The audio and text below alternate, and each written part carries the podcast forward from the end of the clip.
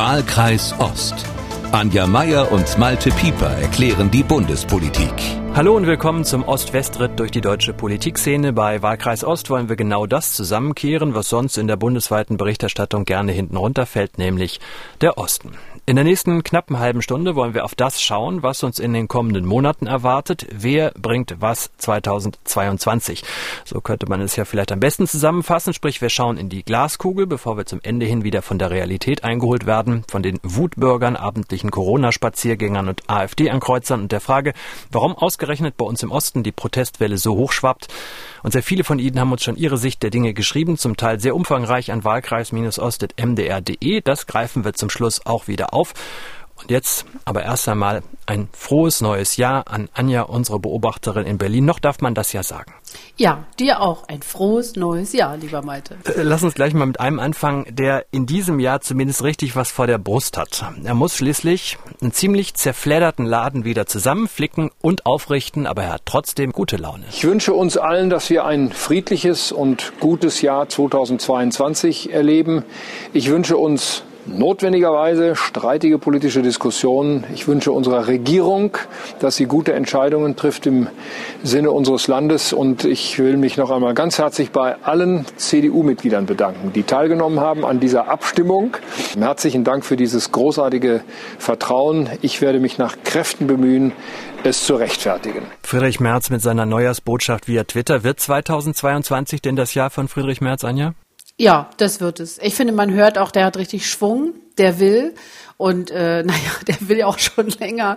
Also drei Anläufe, jetzt hat's geklappt, ja. Und das ist, glaube ich, äh, überhaupt gar keine Frage, dass er im Januar zum nächsten CDU-Vorsitzenden gewählt wird.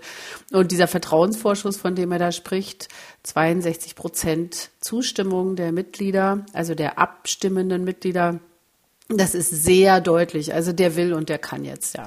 Es gab ja eben eine ziemlich Beeindruckende Reportage im Spiegel vom Kollegen Veit Medik kurz vor Weihnachten. Da entdeckt Friedrich Merz plötzlich die Lesben und Schwulen in der CDU, empfiehlt seiner eigenen katholischen Kirche mehr Offenheit in Homofragen. Dann fügt er an, dass soziale Gerechtigkeit das größte Thema der Zukunft ist, dass unser Land eher ein Problem mit Rechtsextremismus statt mit Linksextremismus hat. Anja, da werden scheinbar stramme Weisheiten des deutschen Konservatismus über Bord geworfen, oder? Ja, das habe ich auch gedacht. Das äh, klingt ein bisschen wie, als wäre, würde er für die SPD antreten. Aber ich würde mal sagen, wir sehen ihm einfach dabei zu, wie aus so einem Hoffnungsträger, der sozusagen auch sein Profil ganz stark geschärft hat, jetzt ein Vorsitzender für alle werden will. Also ob ihm das gelingt, äh, schauen wir mal, ja. Also aber ist das der echte Friedrich Merz? Ja, genau, du sagst es, er steht sich oft so ein bisschen selbst im Wege, ne? So, also, also der kann sehr unterhaltsam sein, aber er kann auch wirklich also aufbrausend sein. Auch das stand ja in diesem interessanten äh, Porträt, dass er zum Beispiel Jens Spahn rund gemacht hat. Also dass er gesagt hat, du bist raus. Und äh, was ihm natürlich auch so ein bisschen, also als Persönlichkeit im Wege steht, er hat einfach wahnsinnig gerne recht. Er klingt zumindest jetzt ziemlich äh, konziliant, aber wenn er das ist, also mit den Positionen, die ich äh, gerade genannt habe, äh, das Soziale nach vorne, Offenheit in Homo-Fragen, äh, mehr das Problem, dass er analysiert, dass wir ein Rechtsextremismus-Problem haben in Deutschland, dann ist doch eigentlich schon der Streit mit seinen treuesten Fans vorprogrammiert. Also hier bei uns im Osten, gerade in Sachsen, in Thüringen, in Sachsen-Anhalt, da standen sie bei bei der CDU ja wie ein Mann hinter Merz, mhm. weil er für die alten Werte stand, nicht für dieses ja. in ihren Augen Merkel-Wischiwaschi. Und jetzt macht ihr Idol auf einmal klar, zurück in die 60er oder auch nur in die 80er geht's mit mir nicht. Da sind doch lange Gesichter, kann ich doch jetzt schon sehen. Ja, das äh, wird, glaube ich, ein bisschen schwierig. Also er wird entzaubert werden. Das äh, muss sich selbst entzaubern. Also ich denke, gerade im Osten wird er ein paar Leuten wehtun. Ich denke sehr gerne an dieses Interview, das er gegeben hat, wo er gesagt hat, äh, wer hier meint, mit AfD-Nähe Wähler zurückgewinnen zu können, also der, der kann schon mal mit, dem Ausschlussverfahren rechnen, ja, und zwar am nächsten Tag. Ich habe das wohl gehört, habe aber gedacht, na ja, also das wird spannend, wie er das machen will, weil es gibt ja auch eine Satzung dieser Partei und die besagt, dass Ausschlussverfahren ausschließlich von Landesverbänden äh, eingeleitet werden können. Und wenn wir uns daran erinnern, äh, gab es das ja schon, daran sind schon äh, Laschet und, und Kram-Karrenbauer gescheitert.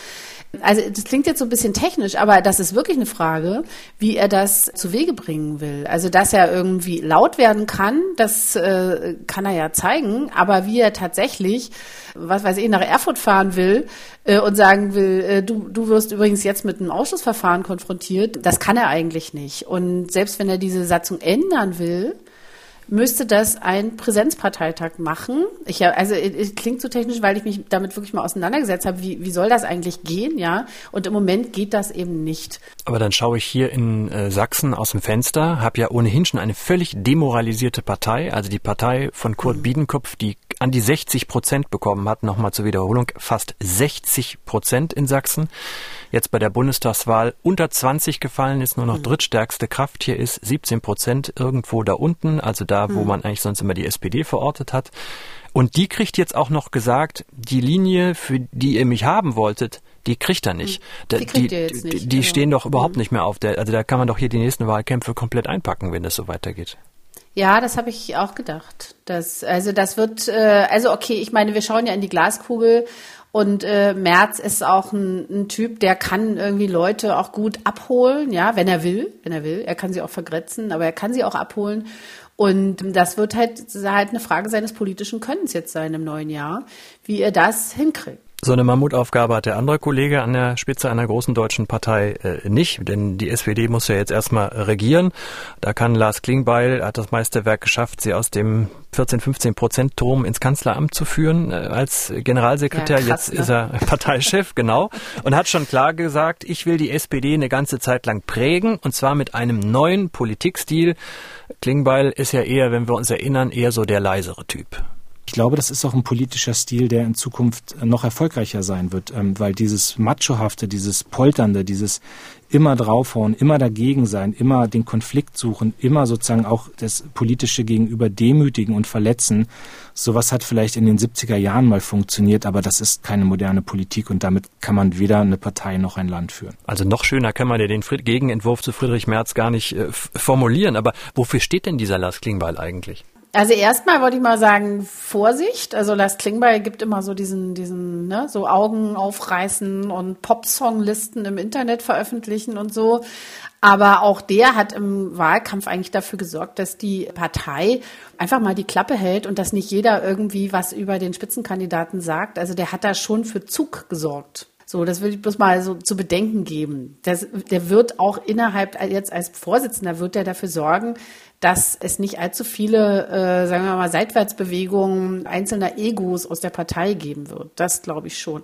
Aber inhaltlich steht er eigentlich ich glaube, das ist seine größte, sein größtes Verdienst der letzten Jahre für die Abkehr von Hartz IV. Und die hat er, wenn ich mich recht erinnere, sogar noch gemeinsam mit Andrea Nahles, die ja von der Partei dafür total geschmäht wurde, durchgesetzt. Also das wird öfter vergessen, dass er eigentlich der Typ ist, der die Vergangenheit quasi für beendet erklärt hat und übrigens auch gegen den nicht mehr allzu starken Widerstand von Olaf Scholz zum Beispiel oder Hubertus Heil. Also der hat der Partei so einen glaubhaften Erneuerungskurs verpasst und ob er den jetzt weiterführen kann. Also ich würde sagen, er hat äh, wirklich große Chancen. Aber gleichwohl müssen wir ja erstmal in der praktischen Regierungspolitik dann abwarten, wie sich diese Abkehr von Hartz IV ich sag mal, manifestiert. Mhm. Ich meine, da sitzt ja eine FDP auch noch mit am Tisch. Jetzt haben sie ein schönes Etikett draufgeklebt. Bürgergeld heißt das Ganze doch, glaube mhm. ich, soll das mhm. jetzt heißen. Mhm. Ich meine, jetzt haben wir die nächsten Wochen was anderes zu tun, aber ähm, es ist ja eine Strecke, um das wirklich umzu, umzustoßen, dieses Hartz IV. Und dann sitzt ja Saskia Esken auch noch neben ihm und eine Etage tiefer sitzt der Generalsekretär Kevin Kühnert. Ist das so ein Trio Infernale oder ist das wirklich, sind das drei Leute, die da tatsächlich zusammenarbeiten können? Ich glaube, das ist ein, das ist ein Trio, äh, nicht Infernale, sondern ein Trio Team Zusammenarbeit. Kühnert war ja eigentlich als Juso-Chef mal so, so ein, also schon natürlicher Widerpart zur großen Partei, zur alten Partei, deren Vertreter ja Klingbeil war. Die sind aber inzwischen so richtige Buddies geworden. Das ist ganz interessant. Die haben sich sozusagen im Streit oder in der Auseinandersetzung, Streit würde ich das nicht nennen, aber so in der Auseinandersetzung gefunden Und Kühnert ist einfach auch so ein, also ich sage immer schlau wie Sau, ja, der wird den Klingbeil auch einnorden. Also der wird, der weiß sehr gut, was an der Basis los ist. Der, der kennt die Zukunft der Partei viel besser als Klingbeil. Und der wird äh, schon dafür sorgen, dass der Bodenhaftung behält. Und Esken, die steht natürlich, also die steht für das, äh, wo sie herkommen. Also jetzt in den letzten Jahren, dass man irgendwie gesagt hat, sie ist eigentlich eine Kompromisskandidatin. Aber der Erfolg zeigt, es funktioniert. Ja, sie ist, äh, sie steht für den Gewerkschafts- und Arbeitnehmerflügel der SPD. Und ehrlich gesagt, weiß ich, äh, ich weiß, es wird viel auf sie so herabgeblickt, aber ich muss mal sagen, ich glaube, der ist es total egal inzwischen, ob sie gemocht wird oder nicht. Lass uns noch mal auf die anderen schauen, die links der Mitte stehen, nämlich die Grünen. Da hat sich ja die gescheiterte Kanzlerkandidatin Annalena Baerbock ins Auswärtige Amt gerettet ich glaube, man tritt ihr nicht zu nahe, wenn man sagt, sie sucht da noch ihre Rolle, wenn man so in den letzten, letzten Wochen gesehen hat. Interessant äh, wird es aber, wenn man mal anlegt, was sie vor der Wahl gesagt hat, also wie sie ihr eigenes Politikbild definiert hat. Mir ist wichtig, mit beiden Beinen im Leben zu stehen und Politik nicht nur abstrakt äh, aus Berlin heraus zu machen, sondern zu wissen, wie es einer Alleinerziehenden geht, die im Schichtdienst arbeitet und trotzdem am Ende des Monats äh, zu wenig Geld hat und einen Kinderzuschlag beantragen muss. Oder was es bedeutet, wenn man in der Pflege 55 ist und sagt, eigentlich liebe ich meinen Job, aber ich kann einfach nicht mehr. Und Politik aus der Mitte des Lebens herauszumachen und die unterschiedlichen Menschen zu sehen und zu wissen, dass äh, unterschiedliche Menschen auch unterschiedliche Unterstützung brauchen, das ist mir wichtig, selber nahbar zu sein. Das macht manchmal auch angreifbar, aber das ist jedenfalls die Art und Weise, wie ich Politik machen will. So hat sie es vor der Wahl gesagt, aber wenn wir jetzt mal einen Strich drunter machen, abstrakter, weiter vom wirklichen Leben weg, kann man doch gar nicht mehr sein, wie als Außenministerin. Also macht die da jetzt Politik gegen sich selbst? Ist es wirklich ihr Ding, die Demokratie, oder will sie sich und allen anderen beweisen, dass sie es kann? Ich finde deine Frage echt interessant, Malte. Das muss ich wirklich mal sagen. Also natürlich trifft man im Regierungsflieger Richtung Moskau oder Tel Aviv äh, keine alleinerziehende äh, Mutter im Schichtdienst, das ist schon klar, aber natürlich alle Politikerinnen und Politiker haben ja Wahlkreise und kennen sich da ganz gut aus. Also aber wir wissen doch auch, mhm. wie viel Zeitbudget ein Außenminister hat. Der ja, ist klar, doch, so weil ich meine, die Europapolitik wird im Kanzleramt mhm. gemacht, das heißt, er ist für die mhm. restliche Welt zuständig und da ist er doch extrem mhm. viel unterwegs mhm. und extrem wenig in seinem Wahlkreis. Ja, das ist äh, tatsächlich das ist ein Reisejob. Aber ich möchte mal zu bedenken geben, äh, Heiko Maas hat auch Kinder und eine Freundin sogar gehabt. Äh, äh, oder Sigmar Gabriel ist nochmal Vater geworden in seiner Zeit. Also ich, ich habe so ein bisschen, ich höre aus dieser Frage auch so ein bisschen raus, dass bei Frauen so ein bisschen sehr genau hingeschaut wird, ob sie hart genug sind, ja, so. Und ich würde doch da mal erstmal dafür plädieren, dass wir mal schauen. Die ist jetzt seit, äh, ich glaube, drei, vier Wochen, vier Wochen im Amt. Und wenn ich das mal sagen darf, anders als ihre Vorgänger ist sie Völkerrechtlerin und war auch, hat sich außenpolitisch durchaus in der Fraktion einen Namen gemacht. Also zugegeben vor zehn Jahren, ja, da war sie Referentin, außenpolitische Referentin. Aber trotzdem, also ich bin dafür, ihr mal ein bisschen Zeit zu geben und dieses, kann die das, äh, wenn sie sagt, sie will auch irgendwie wissen, wie es Alleinerziehenden geht. Ich finde, das muss der Anspruch von Politikerinnen und Politikern sein, dass sie das trotzdem wissen. Also dafür hat man ja zum Beispiel auch diese ganzen Strukturen als Abgeordnete. Sie aber ist eben nicht nur Ministerin, sie ist auch Abgeordnete. Aber Anja, dann frage ich doch mal anders. Äh, Annalena Baerbock ist ja jemand, die extrem polarisiert. Also äh, gerade hier im Osten hat sie ja extrem polarisiert, so wie ihre Partei extrem polarisiert hat und mhm. in weiten Kreisen ja nicht angekommen ist. Warum polarisiert sie so? Ist es ihre Art zu sprechen, die für mich, kannst du mich gleich mhm. wieder verdreschen, eher immer so ein bisschen robotermäßig klingt, weil mhm. es alles immer so, so abwaschbar ist? Oder was ist es? Du, das kann ich, also das kann ich dir nicht sagen, weil ich finde, also mich, mich hat sie nicht allzu sehr polarisiert. Ähm, ich kenne sie auch schon länger, weil sie hier in Brandenburg natürlich, sie war auch mal Landesverbandschefin. Ja, also die Frau gibt es schon länger. Die ist ja nicht neu. Und ich habe eben wirklich, tut mir leid, es wird viel nicht gefallen, aber ich habe oft das Gefühl, da gibt es so eine, so einen Reflex, Frauen haben irgendwie höhere Stimmen und Frauen sind irgendwie sprechen roboterhaft, wie du das jetzt nennst.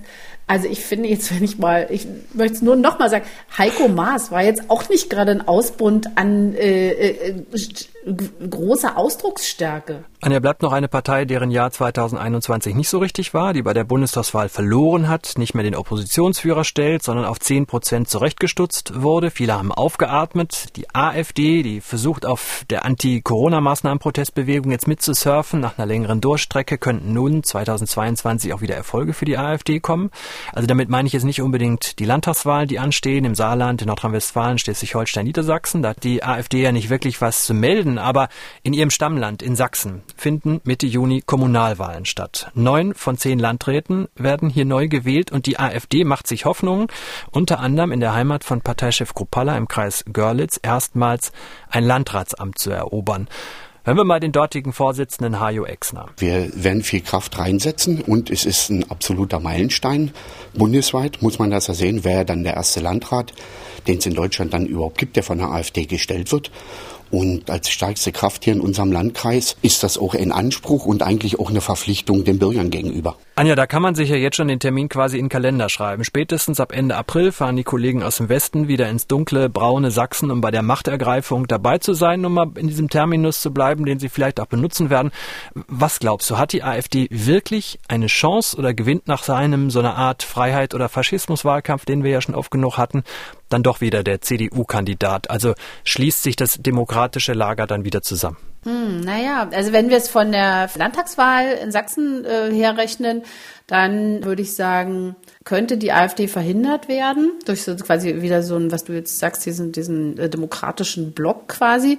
Aber ich glaube, sie hat wirklich eigentlich gute Chancen auf diesen, auf so einen Landratsposten. Das glaube ich schon. Und ähm, das ist natürlich das Konkreteste, was Politik zu bieten hat. Also ich finde ja immer Landrätinnen und Landräte, das ist ein super Job, der ist total anstrengend und so, weil man so nahbar ist und weil jeder alles versteht, was man äh, und auch sieht, was getan wird.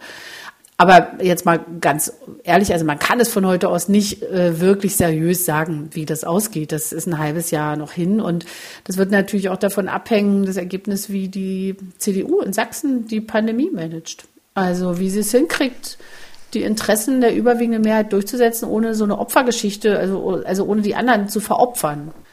Also wenn ich darüber nochmal nachdenke, würde ich jetzt sofort natürlich irgendwie Richtung Berlin gucken, ja, und sagen, das hängt natürlich auch davon ab, wie die Bundesregierung und so, aber äh, Sachsen ist ja nun äh, CDU regiert und da glaube ich, äh, wir haben ja schon drüber gesprochen, wird es nochmal interessant, wie die Bundes-CDU da äh, agiert, wie Friedrich Merz äh, das hinkriegt, wie der äh, vielleicht, ich hoffe, er mischt sich da ein bisschen ein, und das wird, glaube ich, so ein bisschen so eine erste, so ein erster Test für die CDU. Aber jenseits dessen, wäre es denn überhaupt klug, die AfD wieder auf Biegen und Brechen zu verhindern. Also wird es nicht vielleicht auch mal mhm. Zeit, dass die AfD in einer ihrer Hochbogen regiert? Also ich meine, ich war im letzten Frühjahr mal einen Tag mit Tino Kropalla in seiner Heimat im Kreis Görlitz unterwegs.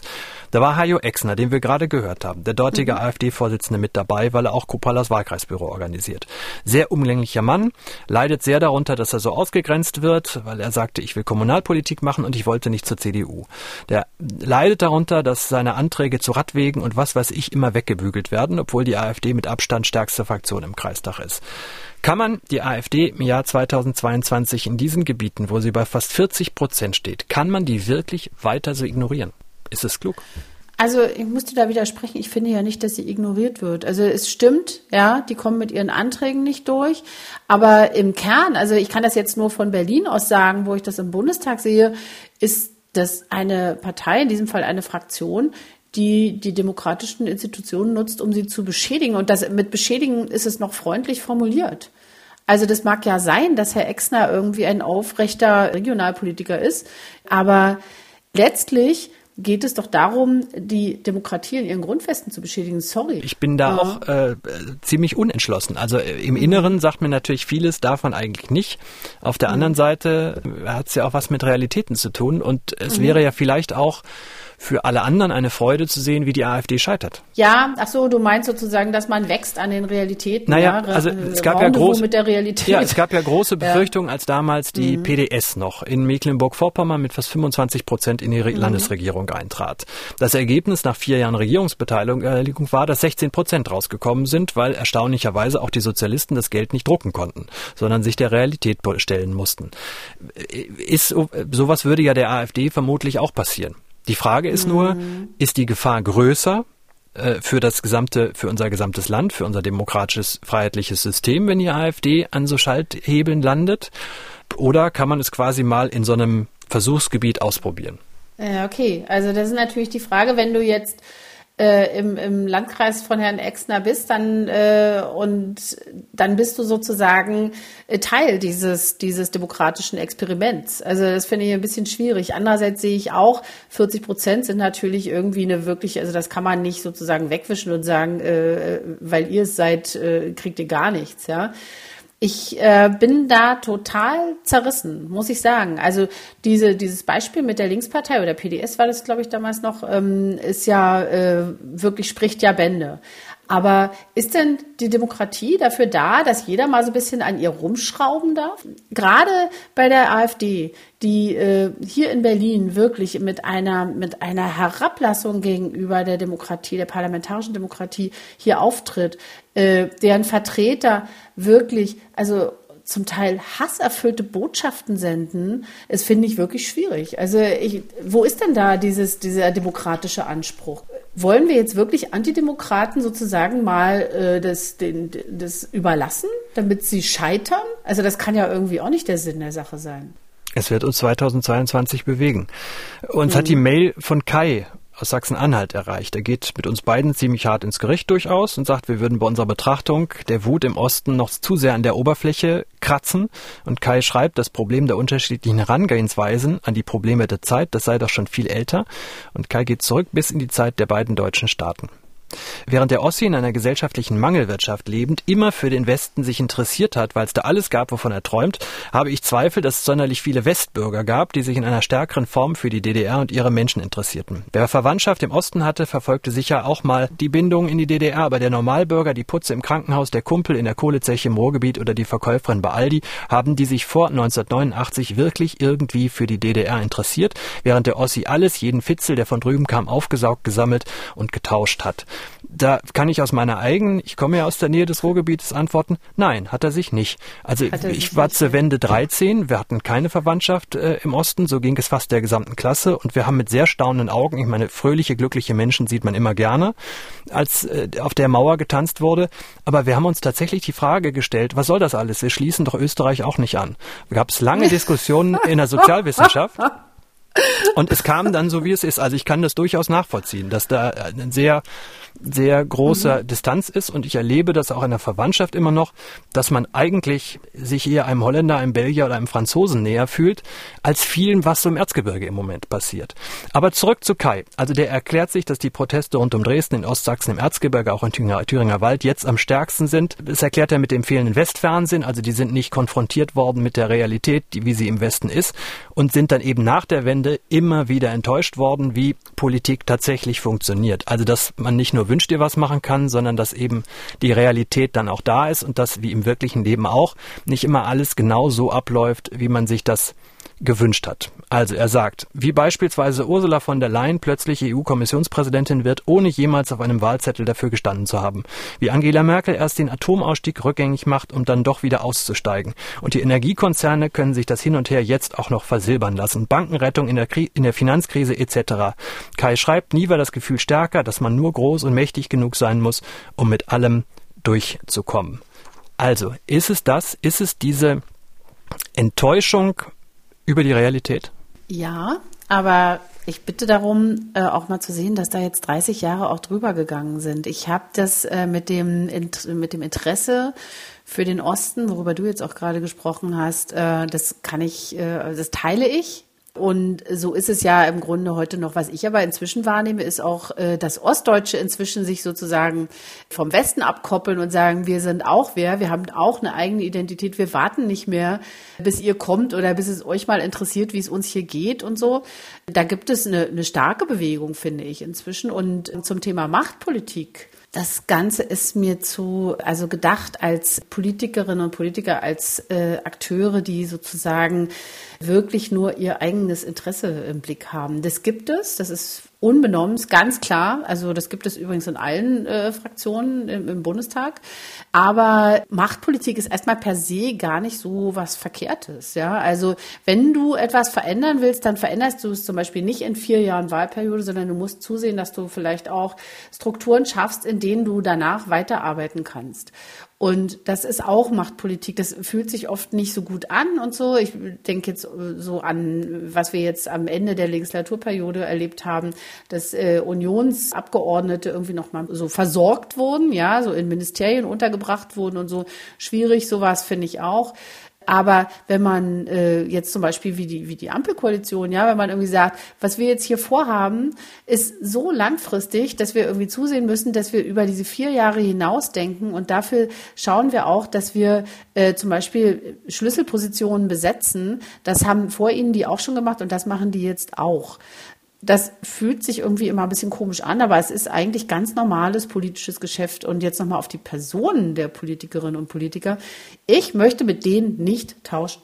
Das ist, das ist echt ein wahnsinnig harter Beruf. Ich weiß, es kommt einem immer so vor, als würde man immer nur vom Fahrdienst durchs, durchs, durchs Regierungsviertel äh, gefahren, aber das sind echt harte, zeitraubende Jobs in denen man nebenbei gesagt, ich glaube, darüber, darauf möchten die allermeisten Menschen nicht verzichten, seiner Privatsphäre weitestgehend beraubt ist. Man wird überall erkannt, ja, zumindest im Wahlkreis. Äh, man wird für alles verantwortlich gemacht. Man muss auf alles eine Frage finden. Und wenn man sie nicht hat, dann muss man sie irgendwie besorgen. Man muss im Gespräch bleiben. Und das ist schon irgendwie, es gibt viele Leute, die das wahnsinnig elektrisiert, die das gerne machen. Es gibt aber auch sehr viele, die wahnsinnig erschöpft sind davon. Und dafür habe ich auch Verständnis, muss ich sagen. Und ich meine, man muss ja auch sagen, das klingt jetzt vielleicht ein bisschen altklug, aber das, der Zauber der Demokratie ist ja, dass wir alle mitmachen können. Also wenn mhm. mich etwa, es gibt ja genug freie Wählergemeinschaften und Feuerwehren, die in Stadträten sitzen und ich weiß nicht was alles. Mhm. Ich weiß, dass ein Freund von mir hat, den, den hat das auch ähnlich, der hat ähnlich argumentiert äh, wie Kai und und äh, der hat Werte eingefordert, dass Werte gar keine Rolle mehr spielen in der Politik, auch für Politiker. Der hat dann mit anderen Freunden zusammen selber eine Partei äh, gegründet, äh, mit dem Ergebnis, dass das Ding nach sehr ernüchternd war und nach ein, zwei Jahren haben sie es dann sein lassen, weil sie auch zum Teil an ihren eigenen Werten gescheitert sind, die sie eingefordert haben. Aber man kann doch eigentlich auch immer nur appellieren, sich da rein zu bewegen und es selber zu versuchen. Weil dieser, mhm. dieser Ruf, macht doch mal, also ich meine, das ist ja, wir, wir, sind ja nun wirklich in einem anderen Staat. Früher machte der Staat bis 1989, er machte sogar viel mehr, als ich eigentlich wollte. Und da war das, war ja gar nicht gewollt, dass ich mich groß irgendwie engagiere und äh, einmische. Da konnte ich mich bequem zurücklehnen und warten, bis mein Gartenzaun gestrichen wurde. Nur heute kommt halt keiner mehr. Da muss ich es schon selber machen. Das, ich weiß jetzt, wie das klingt. Ja, das muss man doch den Leuten. So ein Wessi. Ja, aber. aber liegt nee, der Wessi so falsch? Muss man nicht Nein, den Leuten im Erzgebirge sagen, falsch. Freunde, mach doch mal. Ja. Aber äh, ich muss jetzt auch mal, da muss ich den, den, dem Kai jetzt auch mal zur Seite springen. Äh, es ist ja auch so, dass äh, in weiten Teilen in den letzten über 30 Jahren Politikerinnen und Politiker kein gutes Bild abgegeben haben. Ja, also es ist eher abschreckend. Also wenn du dir vorstellst, äh, du müsstest irgendwie abends um sieben noch rüberdackeln in den Gasthof und dann führen immer nur die gleichen drei Leute das Wort, die ohnehin irgendwie auch so ein bisschen äh, ein paar Leute besser kennen. Das war natürlich ein Bild, das die Politik abgegeben hat und oder besser gesagt ihre Vertreter. Ähm, die, äh, das ist wenig attraktiv, sage ich mal freundlich. Aber da muss man auch sagen gibt es äh, in den letzten Jahren viel Bewegung. Also man spürt es, ich will jetzt keine Empfehlung geben, aber äh, ich sage es einfach mal so, bei der SPD hat man es erlebt. Die war im Begriff zu sterben.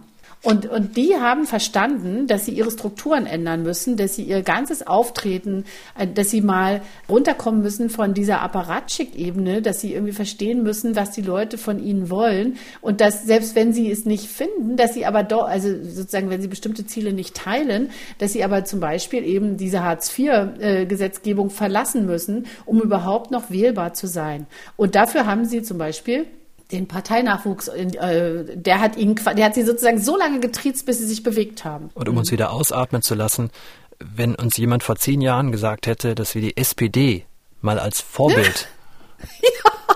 Ja, hätte auch genau. keiner geglaubt. Nein, sag ich ja, aber das ist doch das, das ist doch ein gutes Beispiel dafür, dass sich Dinge verändern lassen. Versuchen Sie uns zu verändern mit einer Mail an wahlkreis-ost.mdr.de, wahlkreis-ost.mdr.de. Ja, Anja, da sind wir ja schon stimmungsvoll wieder ins neue Jahr reingekommen. Ja. Erleben wir, was es uns gibt in den nächsten Mutter. Wochen. Schauen wir, ob die Omikron-Wand in der Zwischenzeit vorbeigekommen ist oder ob sie uns erspart bleibt. Und wir hören uns in 14 Tagen. Genau. Mach's gut, Malte. Bis dann. Ich freue mich drauf. Wahlkreis Ost. Unseren Podcast hören Sie bei mdr.de, in der ARD Audiothek, bei Apple, Spotify, Amazon, YouTube und überall sonst, wo es Podcasts gibt. Wahlkreis Ost. Anja Meier und Malte Pieper erklären die Bundespolitik.